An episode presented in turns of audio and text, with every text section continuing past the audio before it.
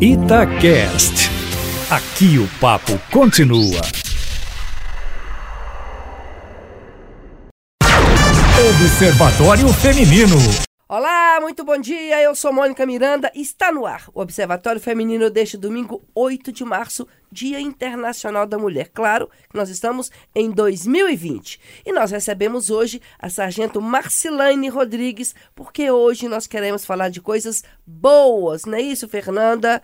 Rodrigues, bom dia. Bom dia, bom dia a todos os ouvintes. Alessandra, bom dia, querida. Oi, gente, bom dia, tudo bom? Vamos falar de coisa boa, né, Mônica? Coisas boas para celebrar todas as mulheres. A sargento foi protagonista de uma cena de sororidade. Primeira vez que eu ouvi essa palavra, viu, sargento? Mas é aquela coisa de, de solidariedade da Parceria mulher. entre mulheres. Parceria entre as mulheres. É bom que o, o ouvinte também aprende. Ela estava trabalhando na delegacia da mulher de Belo Horizonte quando chegou uma mãe vítima de violência doméstica e com um bebê que chorava no colo dela. Então, ela se ofereceu. A gente vai ouvir essa história já já. Bom dia, sargento. Bom dia. Bom dia a todos os ouvintes também. E quem está conosco também é a Tenente Raquel, que é assessora de comunicação do 49º Batalhão da Polícia Militar. Bom dia, Tenente. Bom dia, bom dia a todos os ouvintes também. Então, olha a história bacana da Sargento Marcelene. A policial percebeu que a mulher e a criança estavam muito nervosas, então ela perguntou se poderia ajudar. Ela falou aspas, que o neném estava com muita fome, mas que ela tinha esquecido a bolsa com leite em casa. Isso foi a mãe do bebê. Aí a sargento Marcelane, que tem um filho de três anos e uma filha de um ano, ainda amamenta em casa e não hesitou em ajudar. Na hora se ofereceu para amamentar a criança e deu certo, né? Olha, uma inveja, porque eu não amamentei meus filhotes. Eu, eu acho que a gente fica com inveja. Eu tenho inveja quando eu vejo uma mãe amamentando, porque eu fiz é, cirurgia plástica e na época saía muito pouco leite e ninguém me orientou. Uma pessoa esclarecida como eu, jornalista, e não me orientaram assim, não, pode tentar, tentar que vai dar. E aí falaram assim, não, deve ser porque você fez a plástica. Aí eu passei a começar a dar o famoso NAN. E aí foi. Aí, sei lá, um mês depois eu via que quando eu estava tomando banho com água muito quente, começou a sair muito leite.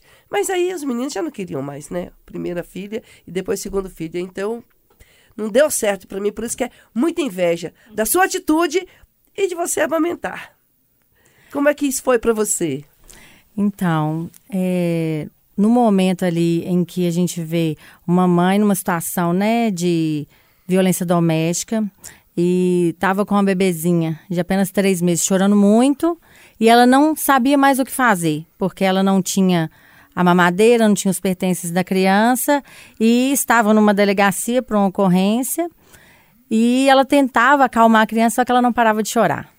Aí, no mesmo, na mesma hora, eu perguntei para ela, falei assim, olha, você não tem leite? Ela falou assim, não, eu não consegui amamentar, porque, na verdade, pela história mesmo dela de vida, ela não conseguiu mesmo produzir o leite e aí o leite né? dela secou e Vítima isso ela falou. violência? Sim, e envolvida também em situações de depressão, né, que ela me relatou posteriormente, e ela não conseguiu amamentar a criança.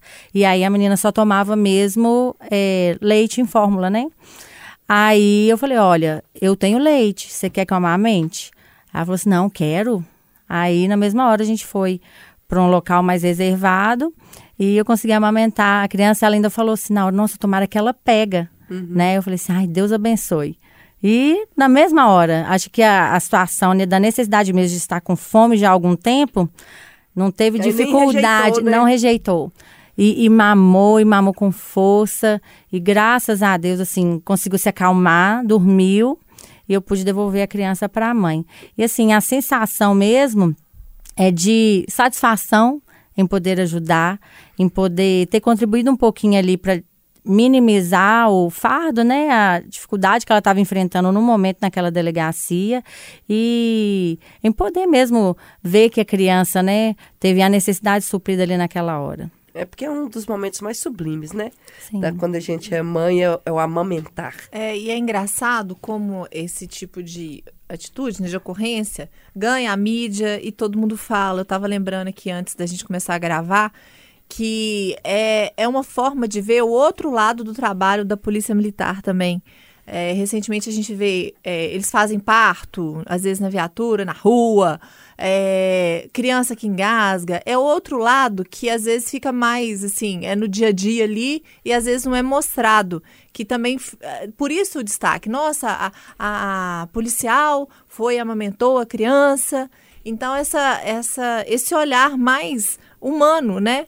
para a polícia militar também, que às vezes a gente pensa que é só ali no combate à violência no dia a dia mesmo, e além dessa, dessa importância da, da parceria, né, que a Mônica falou de sororidade, a gente está no Dia Internacional da Mulher, porque durante muito tempo, é, não, mulher não tem amiga mulher, mulher não, mulher disputa tudo, mulher, e não, e assim, a gente está numa construção de mudar essa realidade, de realmente uma se, se compadecer da outra, se colocar no lugar da outra e enfrentar essas lutas diárias, que às vezes é a criação de filho, a luta contra a, a, violência contra a mulher. Então, essa parceria, essa união, ela é muito importante de ser reforçada sempre. Alê? Eu não posso falar sobre como é amamentar, né? Uhum. Eu posso dizer como fui amamentada. e você lembra? pois é, não me recordo. Ah, porque mas, se lembrasse... É, ia ter uma memória, né? É, ia mandar contar. você para o programa. Mas acompanhei recentemente meu afilhado é, e, e, a importância é descritível, né? O que eu acho que a gente tem que ressaltar é cada vez mais como a, a amamentação tem sido vista como uma coisa vital e natural. Espantoso era quando isso não era desta forma, né? Quando as pessoas se espantavam de chegar numa praça, num parque, no ponto de ônibus, em qualquer lugar que seja, num shopping. Nossa, tá amamentando. A coisa mais natural do mundo. É o nosso alimentar, né? A gente não para num lugar e come, a gente não vai numa padaria. Esse é o alimentar do bebê. Então, o que me deixa cada vez mais satisfeita, além da sororidade que a Fernanda já ressaltou, que é esse trabalho que a Sargento fez, é uma doação, né? É doar uma parte sua para uma outra pessoa na hora que ela mais precisa. E para além disso, é as pessoas entenderem cada vez mais o que é a amamentação, qual é o significado. É parar de pensar em amamentação como uma mulher pelada na rua, ali mostrando o seu seio, ela está ali alimentando uma criança. E, e quanto mais a gente vê isso como natural, a gente mais está evoluindo para um lugar onde isso vai sim ser cada vez mais natural. Não é para todo mundo ainda, que pena, mas para cada vez mais gente é. E a gente já tem leis, né, em alguns sentidos nesse tipo, que é a prevendo, né, a amamentação nos lugares públicos, privados, como uma coisa normal. Acho que nem precisaria de uma lei para isso. Mas se a gente precisa ter ela, vamos ter ela e vamos respeitá-la. E vamos cultivar esse cenário onde ações como a da Sargento, elas resultem nessa mudança de comportamento. Aliás, mudança de comportamento é muito importante, porque tem mulheres que não querem dar mamar, né? Tem mulher que fala assim, não, meu peito vai cair. É, então, é. e assim, para essas mulheres, não pensa nisso não, porque o bebê vai ficar forte. Eu mamei, já falei aqui, até seis anos de idade. E tanto, seis anos de idade. Gente, eu corre... vamos combinar, vai cair de qualquer jeito, né? vai cair de qualquer jeito. Vai. Então, assim, hoje eu sou forte. Gente, a assim, como é que você tem essa tá energia, Vai Mônica? cair de qualquer jeito. Não é porque o menino mamou, a criança mamou, vai, vai recado da É, tia, é, vai então, cair. Repensem, repensem. É, assim, eu, eu acredito que a- o grande quê do feminismo, que às vezes eu acho que é de maneira. tem uma difusão de uma maneira um pouco equivocada, que é a questão de igualdade de oportunidade para a mulher. É, igual o homem tem. Então, é uma coisa que eu acho que é importante falar, que eu acho que a mulher tem que ter o direito de escolher fazer o que ela quiser, né? Então, se ela quiser ir para o mercado de trabalho, né? Então, ser uma policial como nós somos, eu e a sargento Marcelane, ou ser dona de casa, né? Amamentar ou não amamentar, ela tem que ter o direito de escolher de ter filho ou não ter filho. Eu acho que por muito tempo, a- nós próprias mulheres, às vezes, eh, jogamos alguns pesos em cima das outras, traçando eh, o caminho que uma mulher deve seguir. Né? Então, ah, uma mulher padrão, ela tem que ter filho, ela tem que casar com tantos anos, ou mesmo ela tem que casar. Né? Ou mesmo tem que continuar casada. Então, eu acho que o grande que, o grande brilho da ideia do feminismo, que, a, que às vezes é demonstrado de maneira equivocada, que às vezes parece que é superioridade aos homens, não é isso, é de entender que a gente tem que ter igualdade de oportunidade, igualdade de escolha e poder participar do que a gente quiser e como a gente quiser. É, é essa livre escolha. É e super importante isso que ela falou, gente, porque é isso, a nossa mensagem aqui é pela importância da amamentação, mas é uma escolha também. E a gente tem que entender que é uma escolha sim, e que às vezes a pessoa não quer fazer.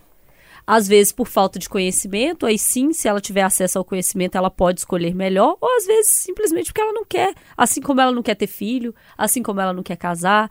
E é isso, assim, é dar liberdade de escolha, a gente não pode impor. Se a mulher quiser ser uma dona de casa, que legal que ela seja uma dona de casa feliz por escolha dela não por imposição de ninguém. Eu tô querendo ser só dona de casa ultimamente. Tô dando, não tô conseguindo ainda. No seu viu? caso não vai Meu tá financeiro dando não certo tá permitindo. Tô querendo só cozinhar, cozinhar, cozinhar, cozinhar pros filhotes. Não tô dando conta. Aí vai viver não. de quê? De luz, né, Bem? É.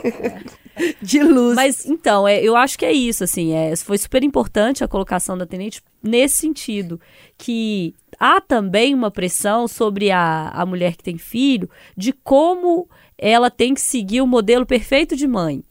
Que a mãe tem que ficar em casa, que a mãe tem que fazer não sei o que com o filho, que a mãe tem que abrir mão de não sei o que, que ela tem que amamentar X tempo, e se ela não amamentar X tempo e ainda assim for bonita e tiver com o cabelo escovado e maquiado, vai perder o marido, porque olha só como é que você tá aí, ó. Seu menino jogado, você desse jeito. Então, assim, a gente também, nós mulheres, nos colocamos muitas regras e a gente olha para outra já julgando como ela deveria ser conforme esse padrão social que é imposto. Vocês que são mães podem dizer Sim, melhor. Sim, e aproveitando, né, esse assunto, faço parte de alguns grupos, né, de mamães onde a gente troca experiências, né, compartilha informações e uma mesmo apoia a outra, né? E às vezes essa pressão acontece desde quando a gente engravida e algumas mães optam pela cesariana, outras falam não, eu quero parto normal, outras falam o que vier tá valendo. E depois, em relação, ah, eu vou amamentar, não vou amamentar, eu posso amamentar ou não posso amamentar.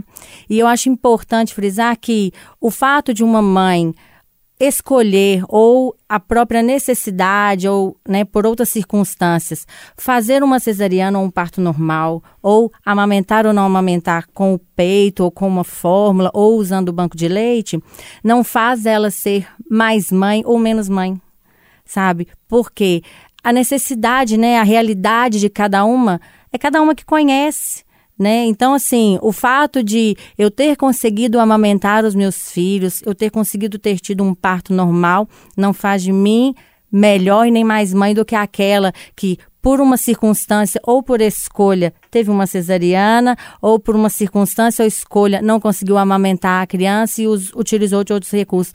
É tão mãe quanto. Porque mãe mesmo é aquela que cuida, que dá amor, sabe, que está ali no dia a dia, enfrentando as diversas dificuldades que a gente tem, principalmente quando a gente está com um recém-nascido totalmente dependente, né? Que chora e você não sabe se é dor, se é fome, se é sono, o que, que é, e aí a gente vai descobrindo no dia a dia.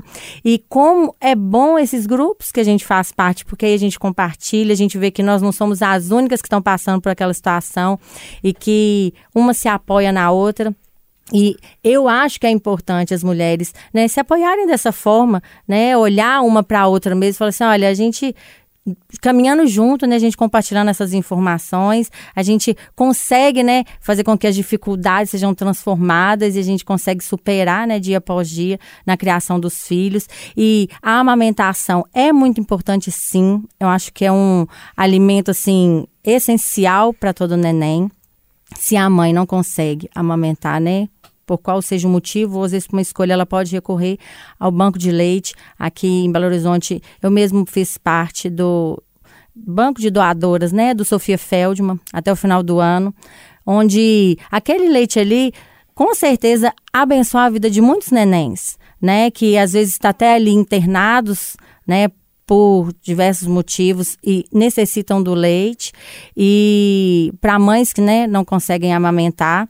E se a mãe também não consegue né e vai utilizar da fórmula ou de qual que seja o outro recurso, que seja até os seis meses de idade, que é o recomendado também, que faz um bem danado para a criança, e o recomendado também que continue até os dois anos. Mas cada mulher sabe da sua necessidade, a gente precisa voltar ao trabalho, né? Tem vários fatores que às vezes nos impede de continuar. Né? Mas Então, isso que você falou e que a Alessandra falou é muito importante, a questão é informação. isso, Então, assim, justamente. é, nenhuma mãe vai deixar de ser melhor ou pior porque amamentou ou não, ou porque foi cesárea ou não. Exatamente. Mas, se ela tem informação, Isso. ela vai pensar, talvez, de uma outra forma. Sim. Nossa, eu sei que se eu amamentar, é a minha escolha. Mas se eu amamentar, vai ser muito bom pro meu bebê, Sim. porque ele vai ter é mais anticorpos. também. Vai ser bom pra mim, porque eu vou emagrecer mais rápido. Sim, quem- ajuda, Porque quem com certeza. amamenta, emagrece muito. A mãe que amamenta, É verdade. emagrece Mais rápido, muito né? mais rápido. Verdade. Se eu tiver cesárea, é claro que eu não vou ter dor, vai ser ótimo. Mas pro meu bebê e pra mim, vai ser muito bom se for parto natural. Se eu puder, então assim, eu acho que a informação deve Isso. chegar para ela ter escolha. Porque Exatamente. ela vai ter escolha do que é melhor e do que não é tão bom assim. Aí ela pode escolher. Eu escolho sempre o melhor se eu pudesse, né? Óbvio. com Você tem filho, né, Tenente? Não tenho filho. Ah. Não tenho filhos ainda. Acho que. Vamos ver aí com o tempo, né? Mas já pensou? Vai amamentar? Vai. Você par- assim, eu, eu, eu faço essa escolha, se eu, né, na, na hora que eu tiver essa oportunidade, eu, eu pretendo fazer a escolha é, que seja melhor para a criança. Eu acho que hoje nós temos mecanismos, né, de- posteriormente, na hora que acabar a amamentação, de fazer uma cirurgia plástica. Aham. Então, assim, o próprio parto normal ou parto natural. A gente tem hoje mil e um mecanismos para poder recuperar o corpo depois, que talvez seja uma das preocupações, ou até mesmo para não sentir dor. Então, assim, eu acho que a ideia é beneficiar a criança. Sargento, é, a gente falou desse, desse, desse momento bacana, lindo, né, que aconteceu. E aí me veio à cabeça assim, vocês estão no dia a dia, né? E pega muita mulher que foi vítima de violência. Qual que é o sentimento, assim? É, eu fico imaginando que às vezes, quando eu vou fazer uma matéria que eu tô vendo uma coisa dessa, dá aquela tristeza, aquela revolta. Vocês já acostumaram com isso e tentam se policiar é, em função disso? Ou tem dia que vai dormir remoendo, assim, chorando, porque não conseguiu resolver tanto aquela situação, resolveu momentaneamente? O que, que acontece? Nós deparamos, né, com várias ocorrências, né, todos os dias. E algo que a gente sempre conversa entre nós mesmos, antes mesmo da gente iniciar um turno de trabalho, é que a gente nunca perca esse, sen esse sentimento de ser humano, porque às vezes ali a gente está atendendo uma ocorrência que para nós é a décima do fato. Só que para aquela pessoa ali foi a primeira. Então que a gente nunca perca essa sensibilidade de ser humano mesmo, de entender o sofrimento da outra pessoa e ao mesmo tempo a gente também não pode se envolver demais na situação porque a gente está ali para atender uma demanda, né, para fazer um registro e aconselhar da forma como nos permitir ali na, na E ocasião. vocês conseguem? É isso que eu queria saber, esse limite. A gente tenta. O coração da gente, né, aquilo que a gente sente, muitas vezes a gente não pode deixar transparecer no momento da, do atendimento da ocorrência, né? Porque somos profissionais, temos é, protocolos para poder seguir ali num atendimento de ocorrência. Mas o coração, aquilo que a gente sente, acontece, né? Somos seres humanos, como todos, né? Então, assim, a gente tenta não também levar para outro lado também de frieza, de não se, Se compadecer. se compadecer com a situação do outro, mas ao mesmo tempo devemos agir com é, imparcialidade, porque temos dois lados sempre, né? Duas versões. Muitos dos casos a gente não presenciou, né? A gente chega com o relato da vítima, tem o relato do autor também, e tem toda uma história ali por trás daquele fato, né? Então, nós somos acionados para podermos agir dentro do que a lei ali nos permite, né, na situação e muitas das vezes, né, na maioria dos casos, dá um conselho, uma informação, uma orientação sobre como eles prosseguirem da, dali para frente, para que não aconteça novamente, né? Porque o dia a dia com é muita violência. Mas não é né? fácil. Muita violência.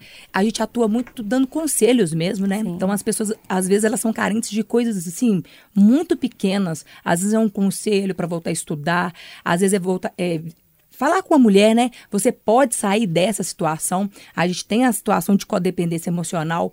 A, a- a gente pega muita ocorrência em que há reincidência. Às vezes a própria mulher descumpre é, a medida protetiva. Então ela vai até a justiça, ela pede uma medida protetiva, mas daí três meses, um mês, ela está de volta na casa desse mesmo agressor.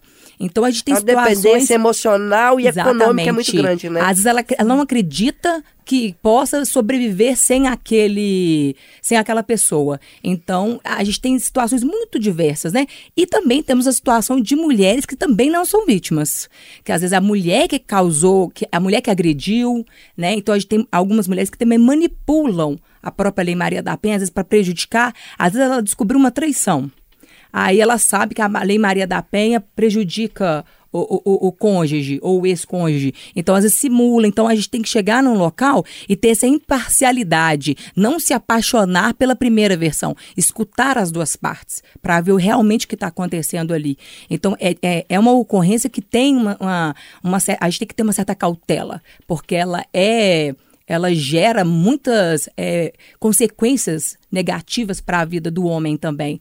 Então a gente tem que ter essa capacidade de perceber o que realmente aconteceu ali. Então a gente trabalha com isso tudo e ainda tem essa situação de que às vezes a gente chega, tem é, é, uma mulher que às vezes foi espancada e que a gente olha, a gente se compadece, a gente não pode virar esponja, né, absorver aquilo ali, porque amanhã tem mais e a gente tem que estar pronto para ajudar Ou o daqui próximo. uma hora tem mais. Exatamente, Exatamente. senão a gente adoece. Eu ia me lascar, É gente, rotina porque eu me apaixono pela primeira versão. Pá! Já quero levar pra casa, ai que dó, botar no colo. Principalmente quando envolvem crianças, É. né? A maioria dos Isso, casos tem crianças Deus. ali no meio. E assim, a cabecinha deles, como é que fica, né? É uma No dia a rotina muito dia. pesada, Não é assim. fácil. a gente acompanha uma parte, acho que nem um décimo do que, que vocês veem no dia a dia. E a gente já fica muito mexido, né? Todas as vezes que a gente tem que acompanhar algum caso de feminicídio ou tentativa de feminicídio, gera sempre um debate na redação, porque a gente ouve as sonoras, fica todo mundo muito comovido. É um desespero grande, assim, porque a gente tende a se colocar no lugar da outra pessoa, né? E se fosse comigo? Mas tinha criança vendo, mas que situação, mas como assim? Que chegar É um negócio muito desesperador, assim. E, e às vezes, para quem vê de fora é, a polícia militar agindo, tende a pensar, nossa, mas como que eles conseguem ficar lá o tempo todo e fazer. É o trabalho, né, de vocês. E, e- e não é um trabalho fácil, assim. Se pra gente não é, do lado de cá, que a gente também se propõe a ser imparcial, eu digo se propõe porque não tem, né, ninguém, assim. A gente esconde, dá aquela escondidinha, mas lógico que lá dentro a gente tá penando, né? Sofrendo. Entrevistar um autor de, de feminicídio ou de agressão não é fácil. Assim como prender um não deve ser, assim como acompanhar esses casos não deve ser. Então é, é um, é um trabalho hercúleo que vocês fazem diariamente. E é isso, né? Ter, ter que estar ali nessa propensa imparcialidade, tentando entender o que, que aconteceu e aplicando a lei em uns casos que muitas vezes mexem muito com a gente. Quando é agressão doméstica, então imagina essa moça com uma bebezinha de três meses chorando. Você já se imagina na cena e fica pensando, meu Deus, o que fazer, né? Eu vou dormir sem energia. Juro. Eu fico Tem dia que vocês totalmente sem voltam muito arrasadas? Eu Ah, com voltava muito arrasada de ocorrência. Com certeza. Tem algumas situações que geram um impacto maior, né? Na vida da gente. Com criança, principalmente, né? Sim, Com sim. criança é pior. Com criança, principalmente porque eles não têm culpa de nada do que está acontecendo, muitas vezes não entendem nada do que está acontecendo, né? Então, a gente fica mais sensibilizado mesmo, sem dúvida. Olha só, rapidamente aqui, porque essa história é muito boa pra gente falar. A Federação de Futebol da Arábia Saudita anunciou nos últimos dias que vai criar uma liga feminina no país. A medida foi sacramentada apenas dois anos depois de o país passar a permitir que mulheres frequentassem os estádios locais. Conservadora e religiosa, a Arábia Saudita mantém uma política restrita às mulheres, com a obrigação de terem permissão de um homem da família para trabalhar, estudar, se casar e até passar por tratamentos médicos. Objetivo dos criadores: fomentar a criação de uma seleção feminina local capaz de disputar as próximas edições da Copa do Mundo. Os jogos do novo campeonato devem começar ainda este mês. Eu não entendi nada a cabeça desses árabes aqui.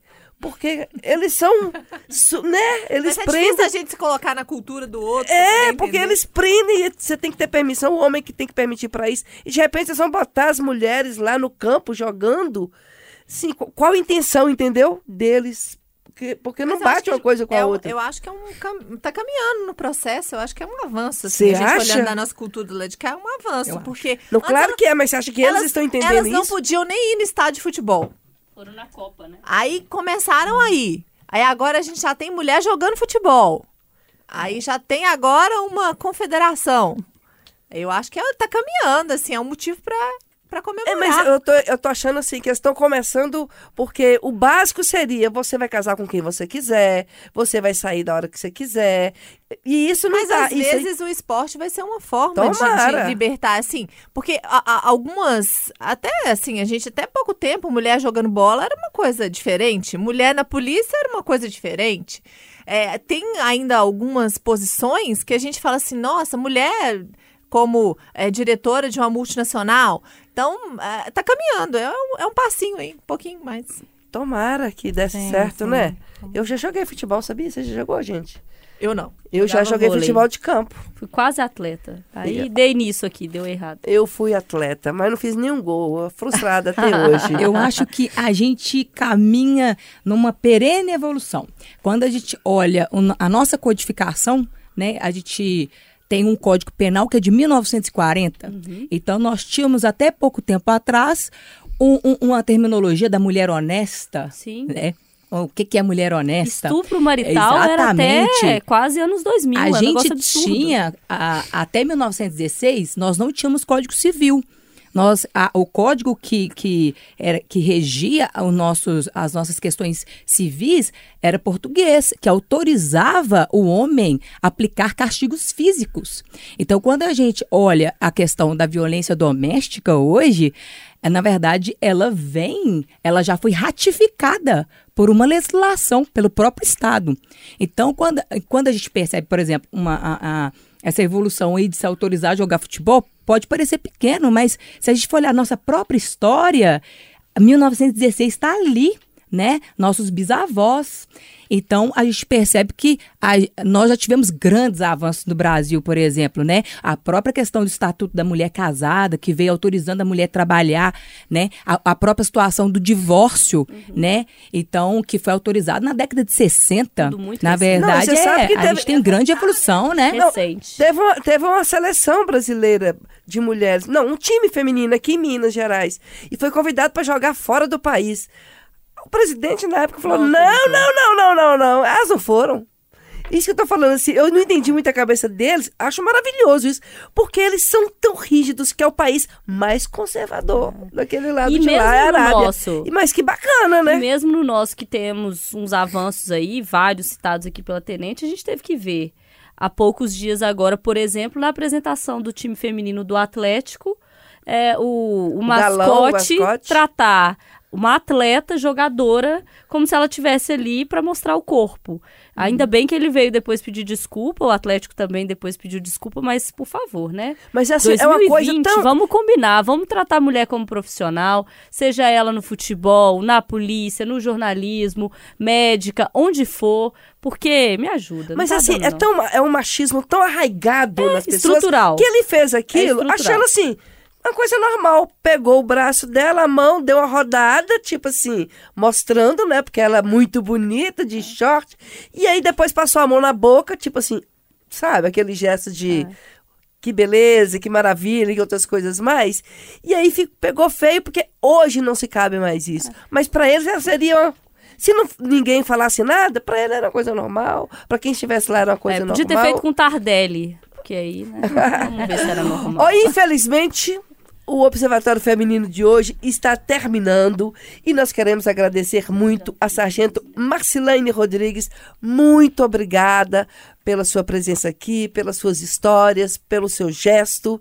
Que eu sei que você faz muito mais do que isso, mas isso que cham, nos, chegou até a gente cham, chamou a atenção. Muito obrigada, Sargento. Eu que agradeço o convite, né? E estamos à disposição. Tenente Raquel, obrigada, querida. Muito obrigada aí pela oportunidade e deixar a gente mostrar esse lado, né, da polícia, esse outro lado, porque às vezes o que reverbera é a coisa ruim. E é muito legal quando reverbera uma coisa, uma ação tão bonita igual a da Sargento Marcelane. Muito obrigada. Bonita mesmo, viu? Ale, tchau. Tchau, quero aproveitar e desejar pra gente, para todas as ouvintes, um feliz Dia da Mulher, que esse ano a gente consiga avançar mais nesses caminhos aí que a gente falou e que sim, juntas vamos conseguir avançar cada vez mais. Você sabe que a palavra que eu mais gosto quando alguém me chama é de mulher. Ô mulher, adoro. É Somente quando é um homem, né, me chamam de mulher. É muito bom. Sei. Tchau, Fernanda. Tchau, gente. Aproveita o domingo aí, uma excelente semana. Domingo que vem a gente tá de volta. Tchau, um beijo.